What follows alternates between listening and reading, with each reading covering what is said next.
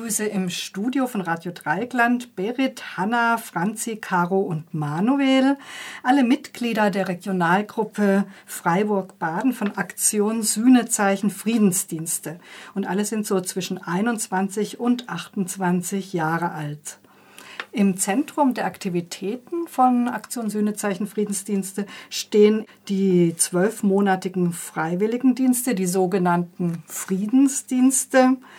Franzi, was kann man sich darunter vorstellen? Was ist ein Friedensdienst? Ja, wir haben gerade schon so ein bisschen zusammen überlegt, wie man das schnell in ein paar Sätzen sagen kann. Also so ganz grob gesagt sind Freiwilligendienste mit ASF in der Regel zwölfmonatige Dienste, die ähm, immer Anfang September eines Jahres beginnen und dann andauern bis Ende August des Folgejahres. Und in diesem Dienst werden ähm, vor allem Jugendliche aus ganz Deutschland, aber auch aus äh, anderen Ländern in die unterschiedlichen Länder, die ASF eben als Partnerländer anbietet, geschickt und arbeiten dafür zwölf Monate in verschiedenen Projekten. Mhm. Was sind das für Projekte und Einrichtungen? Ähm, man arbeitet in Gedenkstätten oder in Museen, man macht Friendly Visiting, also man besucht ältere jüdische Menschen, Holocaust-Überlebende. Ähm, man arbeitet mit Menschen mit Behinderungen. Mit sozial Benachteiligten? Genau. Mhm. Genau, und historisch-politische Bildung, das, was du schon gesagt hast, beispielhaft. Mhm. Und was sind so die Länder, in die man geschickt werden kann? Wir können ja mal zusammentragen. Also genau. Es sind 13 insgesamt. Also die USA, Frank Frankreich, Frankreich, Belgien, Niederlande, Polen, Belarus, Ukraine, Russland, Tschechien, Norwegen, Israel. Ah, Ich glaube, ich glaub, das haben wir. Deutschland auch noch. Ja. Also Ach, in kann Deutschland kann man auch Genau. Friedensdienst machen. Für die Leute aus anderen Ländern, also aus, aus den Partnerländern können sozusagen Freiwillige sich für deutsche Freiwilligendienste bewerben. Eine Stelle gibt es auch immer im Berliner ASF-Büro für einen Freiwilligen oder eine Freiwillige, die dann direkt im Büro arbeiten. Wie werden denn die Jugendlichen und jungen Erwachsenen vorbereitet auf so einen Friedensdienst, Berit? Also ich kann dazu tatsächlich nicht so viel sagen, weil ich die klassische Vorbereitung gar nicht mitgemacht habe. Das war so ein bisschen so ein Sonderfall. Ich weiß aber, dass es ähm, verschiedene Auswahlseminare gibt tatsächlich. Das heißt, wie lange gehen die? Drei, vier Tage.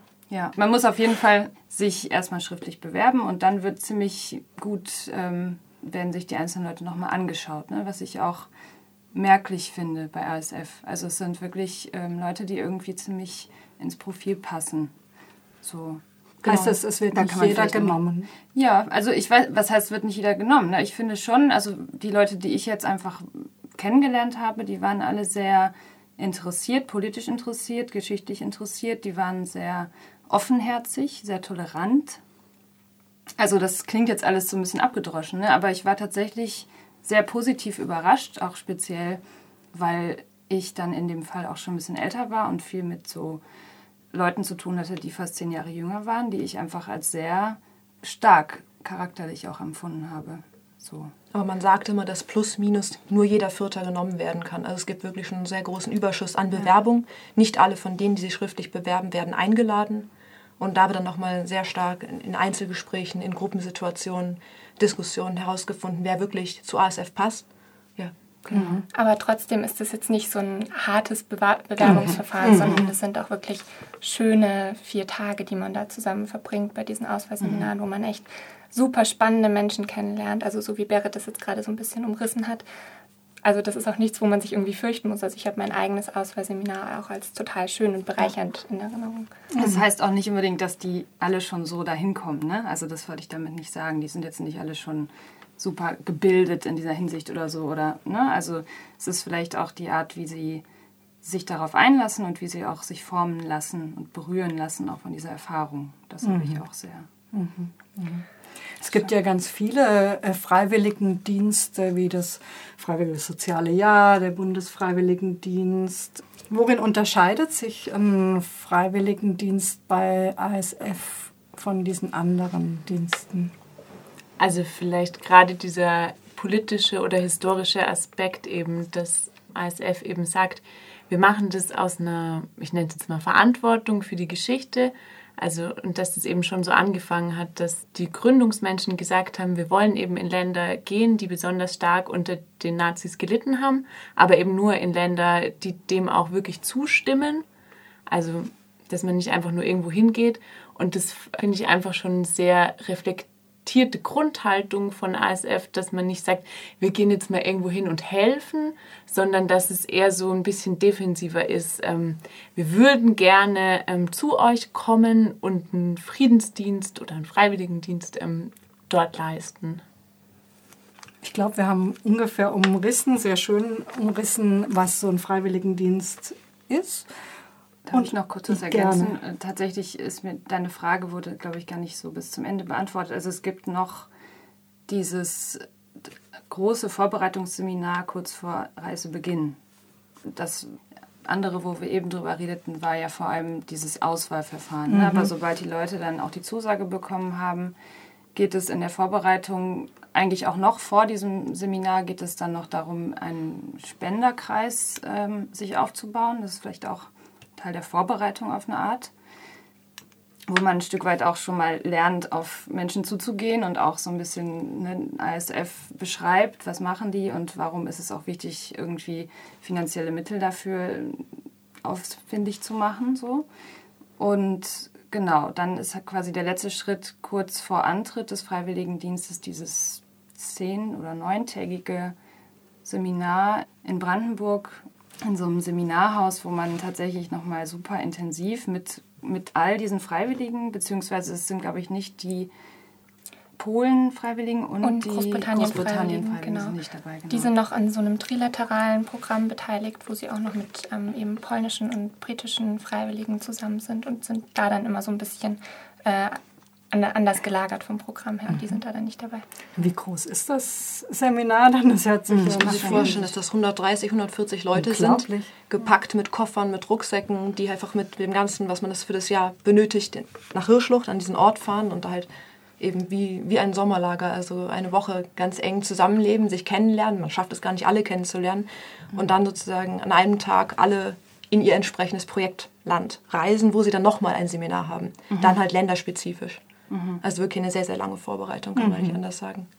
Und danach geht es dann los für alle. Dann geht's los. Es ist ja bei euch jetzt schon äh, zum Teil auch ein bisschen länger her, ne? zum Teil ist es recht frisch. Hanna, wann warst du, wann war dein Friedensdienst? Ähm, der war von September 2013 bis August 2014, also vor zwei Jahren. Und wo warst du? Ähm, ich war in Philadelphia in den USA und dort habe ich in drei verschiedenen Projekten gearbeitet einmal in einer jüdischen Organisation. Da habe ich im Rahmen von dem sogenannten Friendly Visiting gearbeitet. Friendly Visiting hat sozusagen im, jetzt in meinem Rahmen bedeutet, dass ich sechs verschiedene Senioren, Senioren ähm, und Holocaust-Überlebende besucht habe, bei ihnen zu Hause einmal die Woche, dann für ein bis zwei Stunden und geschaut habe, was deren Interessen waren. Also ich bin mit ihnen einkaufen gegangen, Arztbesuche gemacht, also ganz klassische, einfache, simple Dinge. Aber sehr häufig ging es auch darüber hinaus. Also es ist dann halt diese Beziehung zwischen einer jüdischen Seniorin und eben einer jungen Deutschen, ja, dann Annäherungsprobleme oder auch nicht und ähm, gemeinsames Foto, an, Fotobuch anschauen und gemeinsame Erzählungen und das Ausfragen über die Geschichte meiner Familie zum Beispiel, also solche Dinge. Ein weiteres Projekt war das Länderbüro in Philadelphia von Aktion Sühnezeichen. Das muss man sich so vorstellen, dass sozusagen Aktion Sühnezeichen in jedem Land, in dem sie Freiwillige hinschicken, ein Büro haben und in diesem Büro arbeitet ein Länderbeauftragter, der sich für die Organisation der verschiedenen Seminare kümmert, der die Öffentlichkeitsarbeit von Aktion Sühnenzeichen in dem Land betreibt. Und da habe ich mitgearbeitet. Und ein drittes Projekt war eine Schabbat-Veranstaltungsorganisation, die fand jeden Freitag statt. Da hat man sich mit den Senioren aus Philadelphia getroffen und ähm, zusammen Schabbat gefeiert, also den Gottesdienst gehabt, gemeinsam gegessen und ein sonstiges Programm gemacht. Mhm. Vielleicht nochmal zurück zu den Friendly Visitings. Mhm. Hattest du vorher hier schon mal Kontakt mit Holocaust-Überlebenden? Mit einer Person aufgrund der Schule. Also das war ein Geschichtsunterricht, wo eine Großmutter von einer Freundin gekommen ist. Genau. Aber mhm. sehr wenig. Also das war wirklich mhm. nur 90 Minuten, mhm. eine Vorstellung, man konnte wenig Fragen stellen.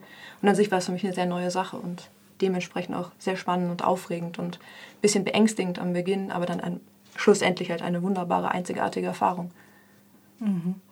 Was würdest du sagen, wie war, ja, wie war der Kontakt Oder mhm. was, was war für dich das Wichtige oder das, was dich vielleicht nachhaltig beeindruckt hat an diesen mhm. Kontakten? Ich glaube, jetzt ähm, aus der Retroperspektive war es sozusagen der ganze Aufbau der Beziehung. Also mhm. der Beginn, wo ich geklopft habe an dieser, an dieser Wohnung und man hat sich erstmal angeschaut und man wusste nicht genau, worüber soll man reden. Man spricht über das Wetter, über tagespolitische Themen und dann ein Pokerface und einzelne Fragen. Ja, du bist aus Deutschland und wo kommst du her und was machen deine Eltern, deine Großeltern, deine Urgroßeltern? Und ich habe versucht zu antworten und es waren immer sehr, sehr stockende, sehr, sehr kurze, sehr, sehr knappe Antworten und das hat mich sehr, sehr beunruhigt und beängstigt und was, was denkt diese Person, warum reagiert sie nicht und ich bin die erste Woche schon ein bisschen verstört zum Teil nach Hause gekommen und habe viel mit den Freiwilligen, mit meinem Länderbeauftragten darüber geredet. Und dann gab es bei den meisten wirklich eine Wende, dass sie irgendwie nach ein paar Wochen dann die Tür aufmachten und sie strahlten mich irgendwie an und ich sah irgendwie, dass auf dem Tisch, an dem wir meistens saßen und irgendwas gegessen haben, ein, ein Fotoalbum offen war. Und dann fingen sie an zu erzählen und sagten irgendwie, Hanna, die Arbeit, die ihr macht, die ist wirklich wunderbar. Und ähm, ja, das war irgendwie ein unglaublicher Moment für mich. Mhm. Also dann eben, dass sie sich geöffnet haben, mir die Geschichten erzählt mhm. haben, ihre Pässe, ihre Urkunden, Fotos gezeigt haben, Briefe gezeigt haben. Ähm, ja. ja. Und dann fing halt sozusagen meistens eine unglaublich enge Freundschaft an und ja. Hast du jetzt noch Kontakte? Ja, ja, zum Teil. Also einer Dame habe ich zum Beispiel Skype, also das Internetprogramm, beigebracht. Und ähm, ja, genau, mit dieser Dame schreibe ich jetzt, wenn ich sehe, dass sie online ist oder Skype, also telefonieren wir auch. Und das ist schon wirklich ganz, ganz speziell. Mhm. Ja. Ja, danke. Manuel, du warst auch in den USA, oder? Genau. Ich war 2010, 2011 auch in Philadelphia, in den USA. Ich sage immer, ich habe vielleicht eher einen klassischeren Freiwilligendienst gemacht und nicht so sehr einen Friedensdienst. Ähm, ich habe in einem Projekt in Philadelphia gearbeitet und habe dort mit ähm, sozial benachteiligten Kindern gearbeitet, ehemals obdachlose Kinder, die mit ihren Müttern bei uns in Einrichtungen gewohnt haben. Sprich, das Ganze war etwas losgelöst von der Idee von Aktion Sühnezeichen, dass man direkt mit den Holocaust-Überlebenden vielleicht mhm. zusammenarbeitet oder sich ähm, sehr mit der Geschichte auseinandersetzt. Ähm, ich habe dort ein After-School-Programm geleitet, das heißt, ich habe am Morgen Sachen vorbereitet, die man, ähm, die ich am Mittag durchgeführt habe mit den äh, mit den Schülerinnen und Schülern, habe die dann mittags um halb drei von der Schule abgeholt, Sport gemacht, ein bisschen kulturell angehauchtes Programm, ein bisschen Kunst, haben was gegessen und haben dann die Hausaufgaben betreut und das dann thematisch immer abgeschlossen. Und das hat sich Montag bis Freitag so wiederholt und morgens hat man noch die Mütter und andere Menschen im Büro unterstützt und ja, das war so diese Aufgabe. Aber ich habe mir dann zusätzlich, um ein bisschen auch in diesem ganzen Dienst ja, mich einzugliedern, habe hab ich noch an verschiedenen Projekten wie dem Youth Symposium on the Holocaust teilgenommen. Das war so eine Moderation mit Schülergruppen. Die hat zweimal im Jahr stattgefunden bei uns damals noch. Und da haben wir ähm, Holocaust-Überlebende an Schulen eingeladen und wir haben das moderiert als Freiwillige. Und da war dann der ja, der Kontakt da zu Holocaust-Überlebenden und zum eigentlichen Gedanken von ASF. Mhm. Das ist auch ganz schön aufregend, oder? Sowas zu moderieren von einer Schulklasse? Oder? Ähm, das wäre sehr aufregend, das wäre aber sehr interessant, sehr spannend. Wir haben eine sehr gute Vorbereitung genossen und dadurch hat das viel Spaß gemacht und ich war dann ein Jahr später nochmal dort und habe dann freiwillig mitgemacht bei dem Ganzen. Ach, also ja. das hat ganz gut geklappt. Ja. Mhm, super. War es auch dein erster, oder nicht auch, aber war es dein erster Kontakt mit Überlebenden des Holocaust? In diesem Fall war es der erste Kontakt. Ähm, wir haben im Laufe des Freiwilligendienstes, haben wir in, da gibt es nochmal Seminare über den mhm. Dienst verteilt und da hatten wir nochmal Holocaust-Überlebende in, äh, ähm, ich glaube in Washington DC hatten wir einen noch mir fällt gerade ein, ich habe zur Vorbereitung für meinen Freiwilligendienst äh, eine Gedenkstättenfahrt mitgemacht mit ASF nach äh, Lublin, Majdanek und dort hatten wir schon einen Holocaust-Überlebenden. Mhm. Von daher, es gab schon mal davor den Kontakt in Polen. Und ich glaube, ich erinnere mich noch daran, dass wir das auch schon mal in der Schule behandelt hatten, aber das ist schon lange her. Gab es für dich was, was, dich, was du mitgenommen hast von diesem Dienst? Ähm, ja, der Dienst hat mir eigentlich den äh, Weg ins Studium geebnet. Und durch die äh, intensive und enge Arbeit mit den Kindern zusammen und diese teils akademische ähm, Arbeit mit den Kids ähm, habe ich mich dazu entschlossen, Lehramt zu studieren. Mhm. Habe das gleich auch mit der Sprache Englisch verbunden, die ich dort schätzen gelernt habe und auch die ganze Zeit verwendet habe. Und habe das Ganze dann mit Politik und Geschichte geknüpft. Da kommen vielleicht auch wieder die Anknüpfungspunkte von ASF. Und ähm, ja, mir hat das sehr, sehr viel Spaß gemacht und ich bin auch immer wieder zurückgereist und habe dort versucht, die Menschen, die ich dort kennengelernt habe, wenn auch, wenn es möglich war, auch die Schülerinnen und Schüler zu treffen mhm. und zu fragen, wie es denen geht.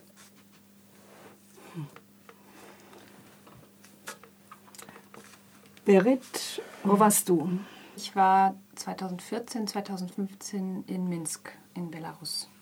Und was war das für ein Projekt? Also es ist eine belarussische NGO, etwas, was es heutzutage nicht mehr so häufig gibt in diesem Land, äh, die sich für die Belange von Menschen mit Behinderung einsetzt, kann man sagen. Genau. Im Prinzip machen die ganz viele verschiedene Projekte die haben mich jetzt konkret als Freiwillige in verschiedenen, also in eigentlich drei Projekten eingesetzt. Das war zum einen das große und auch sehr bekannte Projekt innerhalb von ASF, weil die da schon sehr lange irgendwie Freiwillige hinschicken, ein staatliches Heim für Menschen mit Behinderung namens Novinki. Das ist aufgeteilt in zwei Heime eigentlich. Es gibt ein Kinderheim und ein Erwachsenenheim. Das sind zwei Gebäude nebeneinander.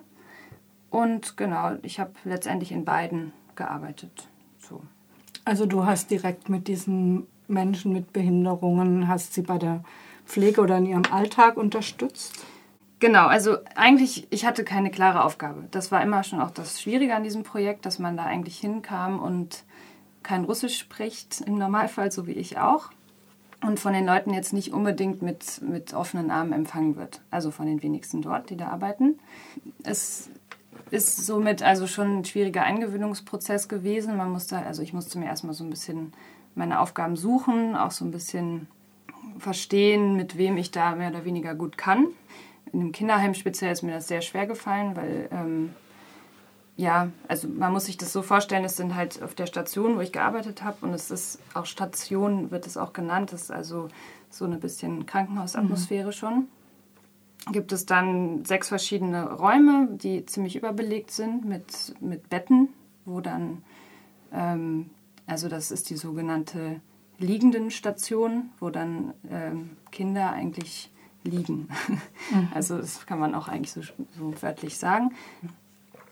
Die also alle möglichen Formen von körperlicher Behinderung haben und viele von denen aufgrund dessen, dass sie halt vor allem dort liegen, auch psychische Behinderungen entwickelt haben nach der langen Zeit. Also Hospitalismus-Schäden kann man das nennen. So. Und ich will das jetzt auch nicht partout ähm, so darstellen. Es gibt da sicherlich auch Ausnahmen. Es gibt da sicherlich auch Menschen, die, die wirklich da irgendwie was versuchen zu verändern und die da einen guten Job machen. Aber leider nicht alle. Und genau, das war schon ein bisschen herausfordernd, mhm. so speziell in den ersten Monaten ohne Sprachkenntnis und so ich hatte halt das Glück, dass ich davor schon lange Zeit in der Schwerstbehindertenassistenz gearbeitet hatte in Deutschland. Auch schon mit Kindern in Deutschland gearbeitet hatte mit Behinderung. Deshalb, ich konnte halt so alltägliche Sachen, keine Ahnung, wie irgendwelche Bewegungen mit den Kindern machen oder bestimmte Spiele und so, das war mir vertraut. Ne? Deshalb konnte ich in der Hinsicht schon mich irgendwie beschäftigen.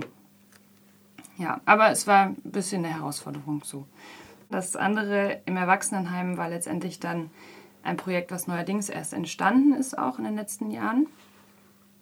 Aufgrund einer Person, die da als, als Psychologin arbeitet, die einfach unheimlich viel bewegt hat in diesem Erwachsenenheim. Ähm, und genau, die jetzt nach und nach auch die ASF-Freiwilligen da irgendwie integriert und die einfach sehr gute Projekte macht und auch viel anleitet und irgendwie ja, einem mehr das Gefühl gibt, man kann da konkret was machen und es zeigt sich auch eine Veränderung. Also das Erwachsenenheim ist tatsächlich mittlerweile für mein Empfinden ein wundervolles Beispiel dafür, wie sich wirklich da was ähm, bewegen kann mhm. in diesen sehr engen Strukturen. Mhm. So. Genau, ähm, das war das eine Projekt. Das andere Projekt war eine Werkstatt für Menschen mit Behinderung, also dieses klassische Modell. Und das war irgendwie sehr schön. Das war halt auch ein Projekt dieser NGO. Unglaublich tolle Atmosphäre.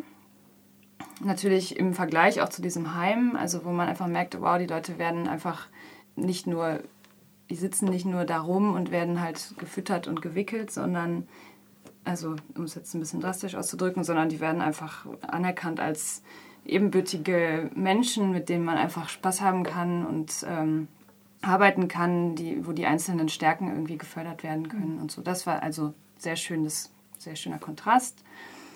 Und dann als drittes Projekt hatte ich noch so eine Familie, die ich ähm, zweimal die Woche besucht habe, wo der Vater halt hauptsächlich gearbeitet hat. Die Mutter hat eine körperliche Behinderung und die Tochter ist schwerst mehrfach geistig behindert. So, und da habe ich einfach vor allem mit der Tochter Spaziergänge gemacht und bin mit ihr irgendwie Bus gefahren und einkaufen gegangen und also so solche Sachen. Und dann habe ich immer mit der Mutter Tee getrunken und erzählt. Genau. Mhm. Mhm. Weißrussland war, war ja ganz schwer betroffen von äh, den Zerstörungen der Wehrmacht vor allem und der SS. Ich glaube, dass ein richtig hoher Prozentsatz der Bevölkerung mhm. umgebracht wurde und diese Politik der verbrannten Erde praktiziert wurde. Wie wurdest du als Deutsche da aufgenommen? Oder war das Thema auch? Ja, also tatsächlich ist mir das in in der Form eigentlich, also in, auf der Arbeit nicht passiert, dass Menschen auf, aufgrund dessen mich ähm, als skeptisch irgendwie, also skeptisch beäugt hätten oder sowas. Das liegt natürlich auch daran, dass diese Projekte schon relativ etabliert sind und da schon auch länger Freiwillige hinkommen. Ne? Und ich habe jetzt auch nicht konkret mit Holocaust-Überlebenden zusammengearbeitet. Mhm. Also ich hatte ganz am Ende eine ehemalige Zwangsarbeiterin, die ich ein paar Mal besucht habe, aber sonst war ich auch nicht so sehr in diesem Themenfeld mhm. unterwegs. Was mir tatsächlich aber häufiger passiert ist, und das fand ich auch sehr schwierig, das waren so alltägliche Begegnungen, vor allem mit betrunkenen Männern, die mir auf der Straße begegneten und anfingen, mich als Nazi zu beschimpfen mhm. oder sowas. Also die dann in irgendeiner Form mit mir ins Gespräch kamen und das ist mir absurderweise wirklich ein paar Mal passiert, die dann, ähm, ja, also ziemlich grenzüberschreitend wurden, auch auf so eine Art, ne, mir dann irgendwie von irgend, weiß ich nicht, von Familienmitgliedern erzählten, die halt von den Nazis äh, ermordet wurden und so und wie ich es wagen könnte, jetzt äh, hier Zeit zu verbringen. Also ganz natürlich absurd auf eine Art, aber das hat mich schon auch getroffen. Das waren schon ein bisschen mhm. schwierige Momente, ja. Also man kann mhm. sagen, es ist sehr präsent ja, also ich denke präsent. schon unterschwellig. Mhm. Ne? So, das hat irgendwie die Psyche diese, dieses Volkes schon, glaube ich, ziemlich arg geprägt. So mhm. kann man das sagen, ja. Caro, du warst in einem ganz anderen Projekt in Frankreich. Ja, genau. Das fällt auch so ein bisschen aus dem Rahmen bei diesen ganzen Projekten, die ASF hat, weil es ähm, auf Biobauernhöfen stattfindet. Also wir besuchen quasi jeden Tag einen von so ungefähr zehn Biohöfen äh, in der Normandie und verbringen dann quasi den Tag mit den Bäuerinnen und Bauern. Meistens ist es eine Familie, die so einen kleinen Hof betreibt und dann haben wir eben mit denen gearbeitet und haben aber auch zusammen Mittag gegessen und haben dann auch öfter mal die Kinder von denen betreut oder so. Und was da aber auch, also in dem Projekt eine ganz große Rolle spielt, ist, dass es halt eine sehr dörfliche ähm, Struktur ist und deswegen wird von einem auch quasi so erwartet, dass man sich da in das Dorfleben einbringt, was auch super viel Spaß macht, weil die Leute da sehr äh, offen waren, eben weil es da auch nicht so viele Menschen in unserem Alter jetzt äh, gibt in der Region einfach. Ist da eine hohe Landflucht oder? Ja, weil das, also wir haben halt, ähm, wir haben nicht mal in dem Dorf, also wir haben bei einem Dorf gewohnt mit 200 Einwohnerinnen und Einwohnern und also halt in so einer Siedlung außerhalb. Da, da bleibt halt kaum jemand, weil da jetzt so viel nicht ist quasi. Obwohl es da sehr, sehr schön ist. Also das mhm. ist, ist, sicher sehr schön, da zu bleiben. Mhm. Konntest du vorher schon gut Französisch? Mm, Nein, leider nicht. Äh, ich hatte das mal in der Schule und habe es dann aber auch in der Vorbereitung so ein bisschen vernachlässigt, das richtig gut zu sprechen. Mhm. Und natürlich habe ich auch nicht die Vokabeln jetzt drauf für der Spaten, der Stock oder was mhm. man alles plötzlich in der Landwirtschaft braucht. Also das äh, ja, ging ganz viel so übers Sehen und dass man es jetzt schon fünfmal gehört hat und dann ja, versteht man auch die Landwirtschaftswörter. Mhm, mhm. Äh, die Normandie, das sind ja die Alliierten gelandet. Die Küste war auch zum Teil stark von Bombardierungen betroffen. Ist das so ein Bezugspunkt zur ASF? Also auf jeden Fall. Das hat auch ähm, früher hat es auch ganz ganz viele Projekte von ISF in der Normandie mhm. gegeben. Ähm, jetzt ist nur noch unseres gerade da. Und ähm, also es ist, das ist ein sehr, sehr offenes Projekt quasi. Wir hätten zum Beispiel ähm, in die Stadt fahren können und uns da im Memorial engagieren können. Mhm. Also da, da gibt es verschiedenste Angebote, die da nochmal speziell mit Geschichte zusammenhängen. Wir haben es jetzt nicht gemacht, weil wir irgendwie das so toll fanden, vor Ort mit den Menschen da was zu machen und uns eigentlich in diesem Landwirtschaftsbereich total wohlgefühlt haben. Aber also es gibt da zum Beispiel auch einen Club von älteren Menschen, der zusammen spazieren geht, zu dem man hingehen kann oder so. Oder Leute, die sich ein bisschen mit der Geschichte ähm, vor Ort beschäftigen, mit denen man dann sprechen kann. Also es ist ja so ein bisschen, was man da selber draus macht, quasi. Und also man findet natürlich ganz, ganz viele Geschichtsbezüge in der Normandie. Also wir haben auch mal auf dem Feld gearbeitet und dann hat äh, der Landwirt plötzlich so einen Splitter hochgehalten, mhm. hat gemeint, ja, das, die findet man hier noch ganz, ganz viele. Also weil die, das war ja ein total umkämpftes Gebiet, die Normandie sozusagen. Also es ist auf jeden Fall präsent und wir haben es jetzt tatsächlich eher so gemacht, oder ich habe es eher so gemacht, dass ich halt dann äh, wenn ich unterwegs war, bin ich viel in so Museen gegangen und habe mir da Sachen angeguckt. Aber jetzt so im Alltag von, von dem Jahr war die Geschichte nicht so präsent. Wann warst du dort? Ähm, ich war quasi vor knapp einem Jahr. Ah, noch gar nicht lange her. Es hört sich auch so gegenwärtig an, wenn du erzählst. Hast du noch Kontakte?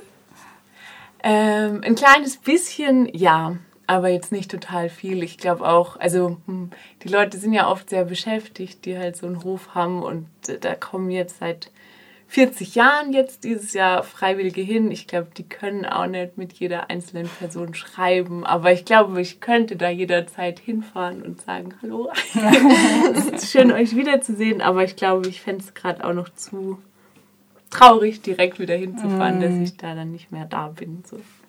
Aber wenn Sie das 40 Jahre lang weitermachen, scheinen Sie was davon zu haben, denke ich, oder? Ja, doch. Also ich, ich kann jetzt nur von meiner Seite, aber doch, ich glaube, das, mhm. das ist schon auch schön und das war auch, ja, ich weiß jetzt nicht, ob wir so viel geholfen haben am Ende des Tages so auf dem Hof jetzt, aber das ist halt auch oft so, dass die halt auch sehr, sehr abseits wohnen und es da dann vielleicht einfach schön ist, wenn mal jemand vorbeikommt. Und ich weiß nicht, ich habe das ja auch selber gemerkt, dass ich beim Spazierengehen, wenn ich überhaupt mal jemanden getroffen habe, habe ich mich äh, ziemlich stark gefreut, weil man sonst niemanden trifft. So, das, ja. ist schon nochmal schöner dann so die Begegnung da, wenn es allgemein nicht so viele Menschen gibt. Mhm. Und Franzi? Ich habe ähm, meinen Freiwilligendienst 2013, 2014 gemacht, also in der gleichen Generation wie Hanna und habe im gleichen Projektbereich gearbeitet wie Berit, nämlich im Projektbereich Menschen mit Behinderung. Ähm, und habe meinen Dienst in Norwegen gemacht, in Oslo. Und habe dort in einer Einrichtung für gehörlose Menschen mit Mehrfachbehinderung gearbeitet. Die Einrichtung heißt Signo und ist der größte Arbeitgeber für gehörlose Menschen in Norwegen. Also es ist eine Einrichtung, wo es so ein zweisprachiges Arbeitsmilieu gibt. Also es wird immer Lautsprache gleichzeitig mit Gebärdensprache benutzt. Ähm, und viele meiner Kolleginnen und Kollegen waren gehörlose Menschen oder schwerhörig. Ähm, und dort habe ich in einem Wohnbereich gearbeitet, also wo fünf Bewohner und Bewohnerinnen in so einzelnen Wohnungen, aber doch sehr an so Gemeinschaftsräumlichkeiten angegliedert gewohnt haben. Und da habe ich vor allem so alltagsbegleitende Tätigkeiten gemacht. Also so, das fing morgens um halb sieben an mit Wecken und äh, in die Arbeit schicken und an Sachen erinnern und im Sommer mit Sonnencreme eincremen und die abgezählten Zigaretten organisieren und den Kaffee holen. Ähm, und nachmittags Sachen wie einkaufen oder mal Kaffee trinken oder äh, im Sommer an den Strand gehen. Wir sind dann äh, eine Woche im Urlaub gewesen, mal mit ein paar Bewohnerinnen und Bewohnern. Genau, also viel so, ja, wirklich Alltagsbegleitung habe ich gemacht. Mhm. Hast du die Gebärdensprache dann gelernt? Genau, also so äh, in den, ich habe dann, als wir ankamen, haben wir so parallel dann quasi die norwegische Lautsprache und die norwegische Gebärdensprache gelernt, haben für die Gebärdensprache auch ein paar Kurse bekommen in der Einrichtung, also da wird immer sehr viel angeboten für die Menschen, die da arbeiten. Genau. Also mit der norwegischen Gebärdensprache kannst du dann hier jetzt gar nicht mit Gehörlosen kommunizieren, oder? Nee, also das ist eine Sprache wie mhm. jeder andere auch, die sich eben so innerhalb der nationalen Grenzen leider oft bewegt. Okay. Genau, aber es ist ähm, viel Verbindung auch so zu, zu anderen Sprachen. Also so, wenn ich deutsche Menschen gebärden sehe, dann erkenne ich Sachen wieder und ich habe einen Kurs in deutscher Gebärdensprache gemacht. Das fällt schon leichter, glaube ich, da dann reinzukommen, wenn man mal in diesem System drin war. Ja. Hattest du irgendwas zu tun mit Holocaust-Überlebenden, Zwangsarbeitern? Norwegen war ja auch stark betroffen. Genau, Norwegen war besetzt in der Zeit mhm. des Nationalsozialismus. Ich hatte Kontakt zu ähm, Überlebenden der zweiten Generation quasi, also mhm. mit Menschen, die dadurch betroffen waren, dass ihre Eltern quasi ein Konzentrationslager zum Beispiel überlebt haben. Mit solchen Menschen hatte ich Kontakt über die jüdische Gemeinde in Oslo. Und dann habe ich Kontakt gehabt mit Menschen, die in unserer Einrichtung gelebt und gearbeitet haben, die erzählt haben, dass sie zum Beispiel als gehörlose Frau früher von ihrer Mutter versteckt wurden, mhm. wenn die Nazis kamen oder die norwegische Polizei, die ganz stark mit den Deutschen kollaboriert haben, dass, die, dass dann das Kind versteckt wurde, damit nicht gesehen wird, dass sie gebärdet, damit sie nicht mitgenommen wird. So, das sind so die Eindrücke, die ich da dann aus meiner Einrichtung mitbekommen habe. Mhm. Dann gibt es in Norwegen das Phänomen der sogenannten Tyskebarn. Das sind ähm, Kinder, die aus einer Beziehung zwischen deutschen Wehrmachtssoldaten und norwegischen Frauen entstanden sind, die sehr stark diskriminiert wurden auch. Ähm, und da gab es eine Bewohnerin bei uns in der Einrichtung, die dann quasi so eine Mehrfachdiskriminierung erfahren hat. Also einmal als sogenanntes Tyskebarn ähm, und dann eben noch als Frau mit einer ähm, starken Beeinträchtigung. Mhm. Mhm. Die Erinnerung und die Auseinandersetzung mit den Verbrechen des Nationalsozialismus, das ist ja so ein zentrales Motiv der Arbeit von Aktion Sühnezeichen. War das für euch ein Grund, jetzt ausgerechnet bei Aktion Sühnezeichen den Freiwilligendienst zu machen? Also für mich war das der Grund. Mhm. Also es war nicht der Grund für meinen Wunsch ins Ausland zu gehen und irgendwie nach dem, also ganz klassisch, so nach dem Abi mhm. irgendwie ein Jahr ähm, was Praktisches zu tun. Aber du hast vorhin so viele Organisationen aufgezählt, mit denen man das machen kann ähm, und die alle so, glaube ich, so ihre, ihre speziellen Aspekte haben. Und mich hat einfach so dieser Aspekt von ASF sehr angesprochen, das politische, historische, ähm, dieses Denken in einem, in einem bestimmten Kontext und die Arbeit tun in einem bestimmten Kontext. Also mhm. deswegen habe ich mich dann für ASF als Organisation mhm. entschieden. Mhm. Wie war es bei euch? Bei mir war es, kann ich so nicht sagen, bei mir war es eher Zufall, dass ich zu ASF gekommen bin.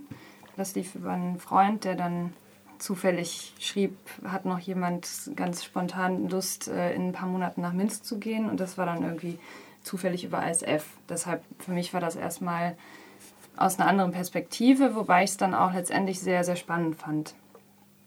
Also ich habe mich vorher schon ein Stück weit auch damit beschäftigt, weil mein einer Großvater war sehr interessiert daran, mir von seiner Geschichte zu erzählen also aus seiner Zeit aus der Hitlerjugend. Er war halt so 16, als der Krieg zu Ende war. Das heißt, ja, er hatte schon viel zu erzählen. Er hat leider ist er in diesem Prozess dann auch gestorben, wo er, wo er anfing, mich dafür irgendwie mehr zu mhm. begeistern. Und dann fand ich irgendwann heraus, das war dann auch ähm, vor nicht allzu langer Zeit, dass mein anderer Großvater bei der Waffen-SS war. Und das war schon so ein Aha-Moment irgendwie, und für mich auch tatsächlich eine Form, äh, um mich mit diesem Thema in irgendeiner Form, also mich dem irgendwie anzunähern. Ne? Weil dieser Großvater ist halt gestorben, da war ich sehr klein. Und es wird tatsächlich auch in der Familie nicht so viel darüber gesprochen. Also es ist sehr schwierig, da irgendwelche genaueren Informationen herauszufinden. Ja, selbst meine Mutter sagt, sie weiß auch gar nicht, wo genau er da war und mhm. so. Die Großmutter ist auch schon gestorben. Also es ist alles so ein bisschen vage. Und deshalb war das für mich schon sehr schön, auch als Erfahrung. Ich meine, gut, ich habe jetzt tatsächlich nicht so direkt mit Holocaust-Überlebenden zusammengearbeitet, aber ich glaube, es hat mir nochmal eine andere Perspektive eröffnet und mir auch nochmal die Wichtigkeit gezeigt, sich zu erinnern, auch tatsächlich einfach zu lernen, was, was passiert ist ähm, in der Geschichte. Genau. Also ich bin da schon auf eine Art sehr dankbar auch für.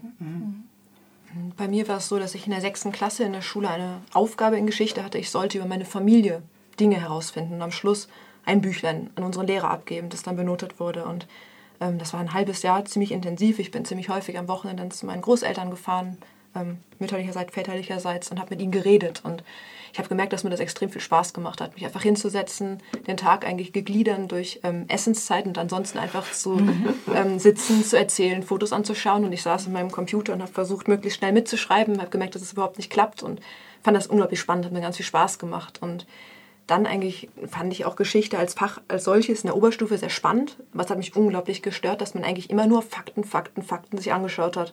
Und das war mal vielleicht eine Quelle durchlesen und nichtsdestotrotz ging es in den Klausuren immer darum, eine gute Note zu bekommen. Und die gute Note erhält man dadurch, dass man irgendwelche Fakten auswendig lernt und diese niederschreibt. Und das hat mich gestört.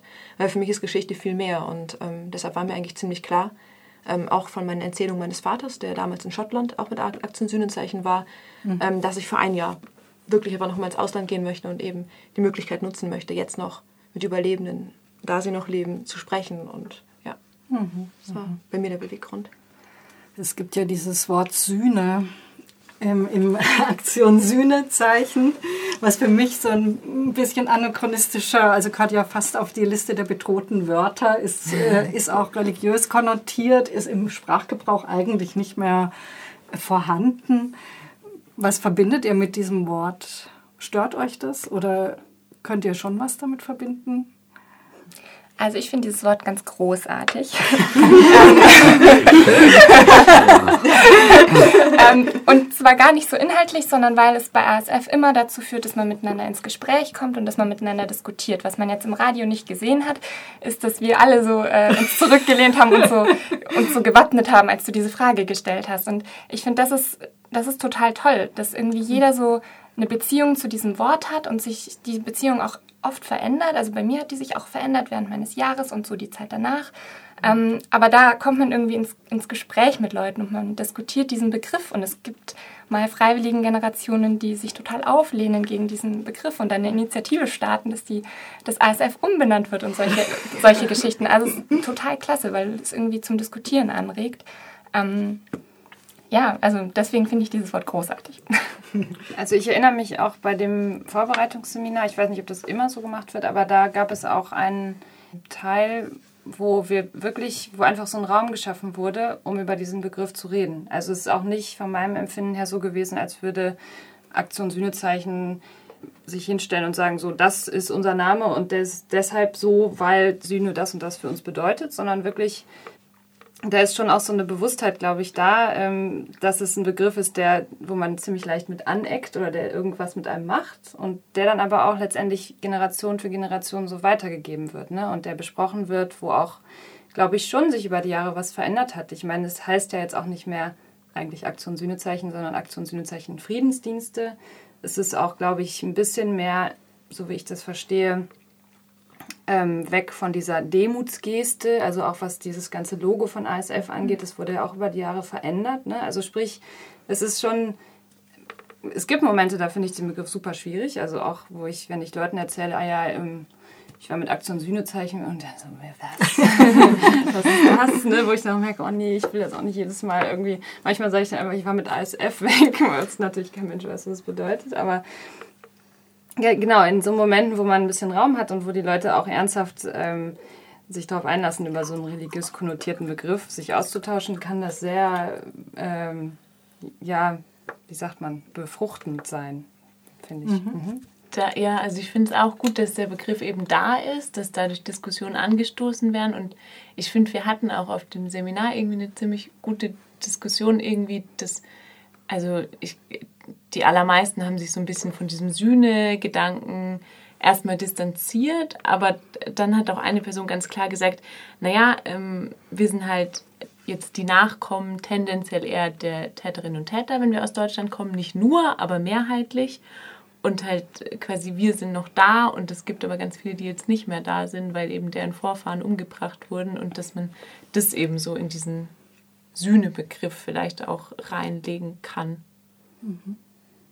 Ich finde ihn auch großartig, ähm, weil er auch extrem schwierig ist, in andere Sprachen zu übersetzen. Also wenn man sich denn also Aktion, Sühnezeichen, Friedensdienste gibt, sozusagen in jedem Land, in dem sie ein Länderbüro haben, den Namen in der entsprechenden Heimatsprache. Und im Büro musste ich mich, wenn ich ans Telefon gegangen bin, immer sagen, Hannah Weyer, Action Reconciliation Service for Peace. Mhm. Reconciliation heißt Versöhnung, mhm. also Aktion der Versöhnung. Und das hat etwas mhm. mit Sühne zu tun, aber ist doch eigen konnotiert. Und ja.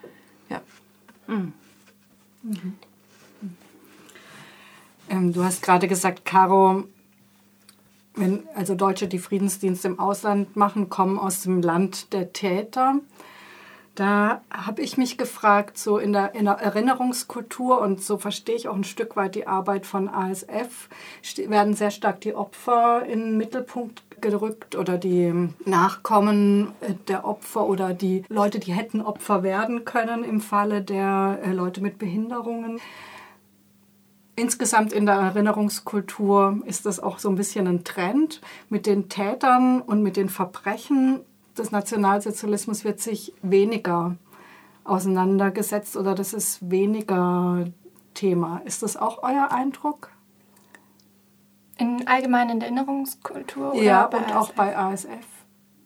Also was, was bei ASF ja auch immer stark angeregt wird, ist, dass man mal in die eigene Familie guckt, mhm. was ist da passiert. Also das ist dann, glaube ich, eher auch so die persönliche Auseinandersetzung, die jetzt nicht immer in die Öffentlichkeit getragen wird, aber wo ich auch das Gefühl hatte, da wurde halt bei total vielen Menschen was ausgelöst und wo dann halt auch aus dieser Erinnerung heraus dann Bezüge zu aktuell irgendwie gezogen wurden. Also in dem Sinne erfolgt da, glaube ich, schon eine starke Auseinandersetzung. Auf jeden Fall. Also auch in, in allen Länderseminaren wird es das gemacht, dass man sich mit der Geschichte der eigenen Familie auseinandersetzt. Und diese Geschichte ist halt oft eine, eine Tätergeschichte. Ähm, dann ist auch bei diesem Ausreiseseminar, das wir vorhin angesprochen haben, wird auch das Haus der Wannsee-Konferenz besucht, das ja auch ein Ort der Täter ist. Ja. Und dann würde ich aber sagen, dass der Ausgangspunkt von ASF einfach einer ist, der eher auf die Opferperspektive schaut, was ich finde ich also was finde ich auch total seine Berechtigung hat, weil ein Aspekt der Verbrechen des NS ja war, Menschen zu entmenschlichen und ihm, ihnen eben keine Persönlichkeit mehr zu geben und ihnen das völlig zu nehmen in dieser Maschinerie der Konzentrationslager. Also dieses, diese Entmenschlichung einfach dass man da dann wieder auf die Opfer guckt und guckt, was, was waren das für Menschen, was für Geschichten steckten da auch dahinter. Und als ASF gegründet wurde, geschah das ja auch aus so einer Fassungslosigkeit der Grau, des, dem Grauen mhm. gegenüber irgendwie mhm. heraus. Also ähm, in diesem Gründungsaufruf heißt es ja, ähm, wir haben irgendwie nicht get genug getan, um es zu verhindern, wenn wir dagegen waren. Ähm, und jetzt bitten wir um Vergebung und wir sind irgendwie fassungslos angesichts dessen, was da geschehen ist. Und deswegen glaube ich so, es ist ganz natürlich, sich in diese Opferperspektive, sich dahin zu orientieren und eben nicht auf die Täter zu schauen. So eine andere Sache im Diskurs, die ich jetzt öfters schon überlegenswert fand, ist, ob man nicht äh, so eine ich sage jetzt mal, Betroffenheitspose, die ich jetzt keinem von euch auf keinen Fall unterstellen möchte, ja, aber die vielleicht in der, in der Erinnerungskultur schon auch viel gefragt ist, ersetzt durch wirkliches Wissen, dass man sich wirklich mit den Verbrechen des Nationalsozialismus beschäftigt und wirklich guckt, was ist tatsächlich geschehen in den einzelnen Ländern. Hat es bei euch dazu geführt, dass ihr euch auch mehr damit beschäftigt habt und jetzt mehr wisst als vorher? Ja, schon. Also ich glaube schon, ich kann sagen, äh, Geschichte war eigentlich nicht mein Lieblingsfach in der Schule. Das ähm, habe ich auch immer gerne auf den Lehrer geschoben, dass er mir das nicht richtig vermittelt hat und so. Aber in jedem Fall habe ich in diesem Jahr noch mal eine andere Wichtigkeit darin entdeckt, mich einfach auch mit den Fakten auseinanderzusetzen. Aber gleichzeitig, diese Wichtigkeit habe ich vorher schon auch gesehen, aber mir fehlte die Leidenschaft. Und diese Leidenschaft, also das klingt jetzt ein bisschen pathetisch, also die, mhm. die Lust eigentlich dazu, ja. ist jetzt vielmehr einfach dadurch entstanden, dass ich über diesen, diesen Friedensdienst viel mehr mit der Geschichte irgendwie in Berührung gekommen bin. Also auf, einfach aufgrund dessen, dass ich in so einem Land wie Belarus gelebt habe, was einfach so schrecklich gelitten hat unter, unter dem Nationalsozialismus. Ähm, gleichzeitig habe ich auch angefangen, mich enorm stark für die, die Verbrechen der Sowjetunion zu interessieren und für diesen ganzen Mhm. anderen ähm, Part, der da dran hängt, für die Ukraine-Krise, für all diese Geschichten, die ich vorher. Ich meine, man muss natürlich auch ein bisschen filtern, ne, was man alles so mitbekommt in Nachrichten. Man kann jetzt auch nicht irgendwie, oder ich kann das jedenfalls nicht äh, so bei allem hinterher sein. Aber ich merke einfach, wie mich das mittlerweile anders betrifft, wenn ich irgendwas beispielsweise eben über die Ukraine-Krise jetzt lese, weil ich war auch viel in der Ukraine in diesem Jahr auf Seminaren in dem Friedensdienst, ähm, hat das, dann bleibt das bei mir anders hängen. Also mein Gedächtnis funktioniert auch immer sehr schlecht, das muss ich dazu sagen. Und bei mir bleiben halt wirklich auch nur die Dinge hängen, die mich berühren tatsächlich. Und das merke ich, es hat einen unheimlichen Wert. Das ist wunderschön, ja. Ich habe in den USA eigentlich das erste Mal, es mag vielleicht etwas paradox klingen, ähm, das jüdische Leben kennengelernt. Ähm, das war mir hier sehr fremd in Deutschland, muss ich sagen. Und das ist mir wirklich aufgefallen. Man ist durch New York gelaufen und hat dort ganz viele Juden und Jüdinnen gesehen, die herumgelaufen sind. Und ähm, das war eine ganz, andere, eine ganz neue Auseinandersetzung damit. Und man hat sich das natürlich irgendwie auch versucht zu erklären, beziehungsweise das ist ganz einfach zu erklären und hat sich somit natürlich da irgendwie ein bisschen damit auseinandergesetzt, wo, woher diese Immigration kommt und was auch das für einen Einfluss jetzt hat, also wie, was ähm, jüdische Organisationen für einen Einfluss in Amerika haben. Das war sehr spannend, das Ganze zu beobachten und das war mir davor gar nicht so bewusst. Und ein zweiter Aspekt wäre vielleicht in den USA jetzt nicht als Opferland direkt, sondern wie die USA zum Beispiel das Holocaust-Museum in Washington DC inszeniert haben. Also ich werde jetzt ganz ähm, gewählt den Begriff Inszenierung, also wie damit gesp ja, gespielt, ist vielleicht ein schwieriger Begriff in diesem Zusammenhang, aber wie man damit mit Emotionen umgeht, wie man die Täter darstellt, wie man Opfer darstellt, das wäre sehr spannend, das zu sehen, wie die USA damit umgehen. Vielleicht kannst du das auch Das ergänzen unterstützen, oder ja. unterstützen. Du hast ja auch schon gesagt, du hast dann angefangen, dich ganz anders zu beschäftigen als in der Schule, wo es ums Auswendiglernen und so ging. Auf jeden Fall. Und ich glaube, dass auch in den USA sehr unterstützt wird, dass Überlebende ähm, Biografien verfassen. Und es war natürlich auch aufregend, von einer Überlebenden ein Buch in der Hand gedrückt zu bekommen und gesagt, lies es, aber lies es bei Tag, wenn du nicht allein im Haus bist. Und das sind dann auch natürlich Wissen, was vermittelt wird, aber Wissen, was extrem persönlich verfasst ist. Und ja. Aber deine Frage war jetzt auch nochmal, ist es wichtiger möglicherweise das, das reine Wissen als die Betroffenheit? Oder was? Oder habe ich das falsch verstanden? Also war eigentlich keine Frage, ich finde es wichtiger. Du findest das Wissen ich, wichtiger? Äh, ich finde das Wissen wichtiger. okay. ja.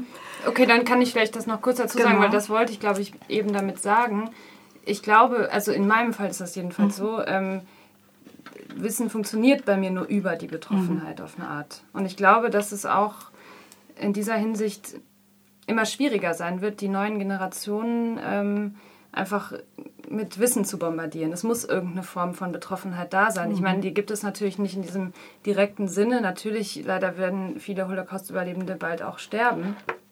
Aber es muss irgendwie eine lebendige Art der Auseinandersetzung da sein. Ich glaube, solange das nicht in irgendeiner Form passiert, und ich glaube, in Form von so einem Friedensdienst geschieht das schon.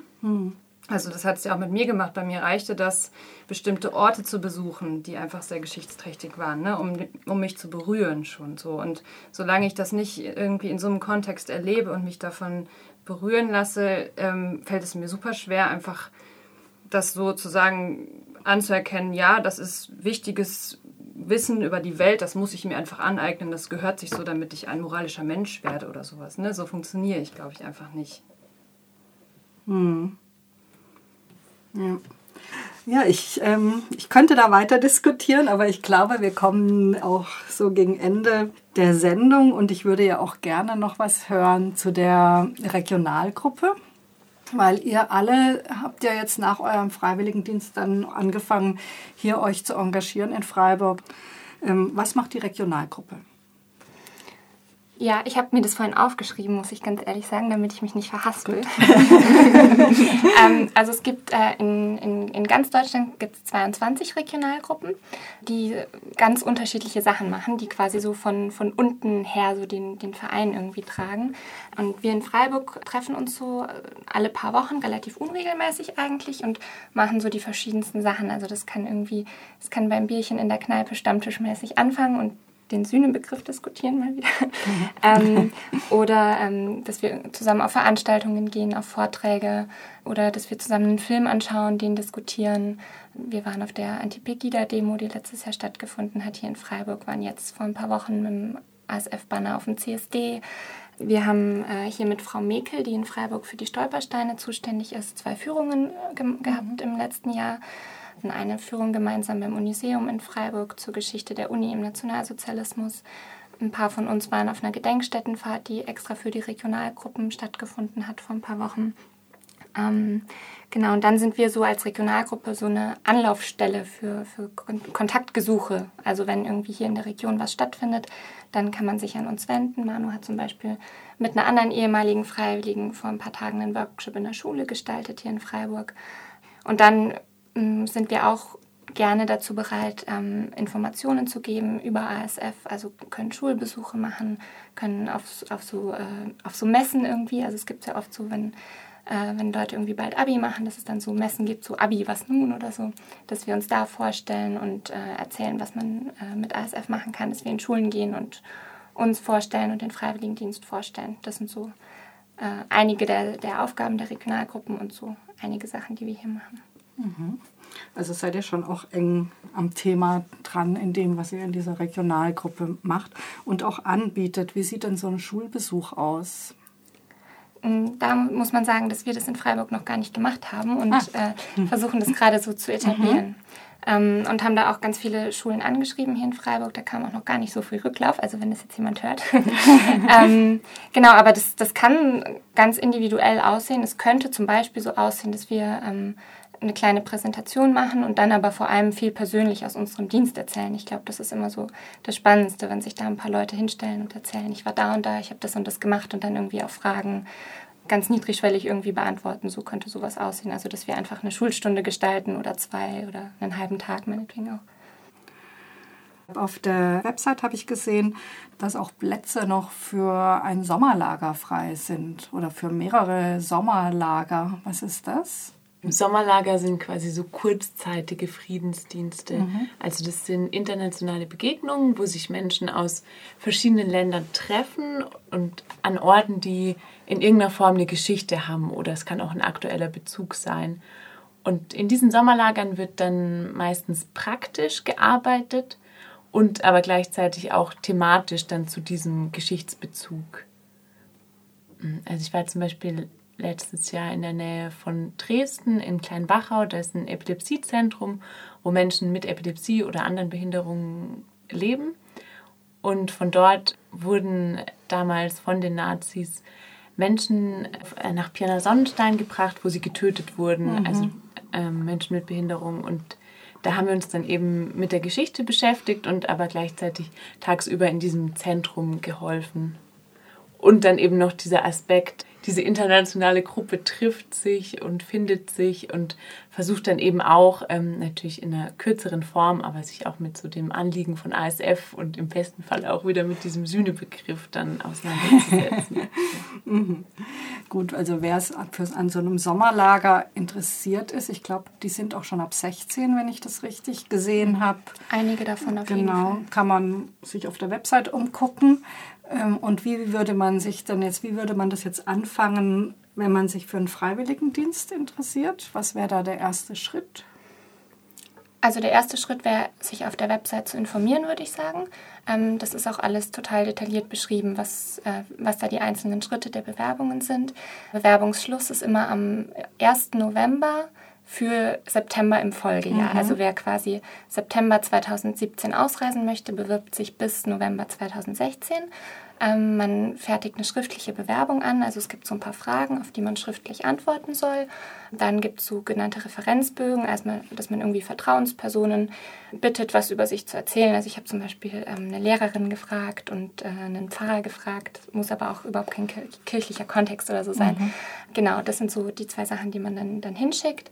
Äh, und einen, einen kleinen Lebenslauf füllt man, glaube ich, aus.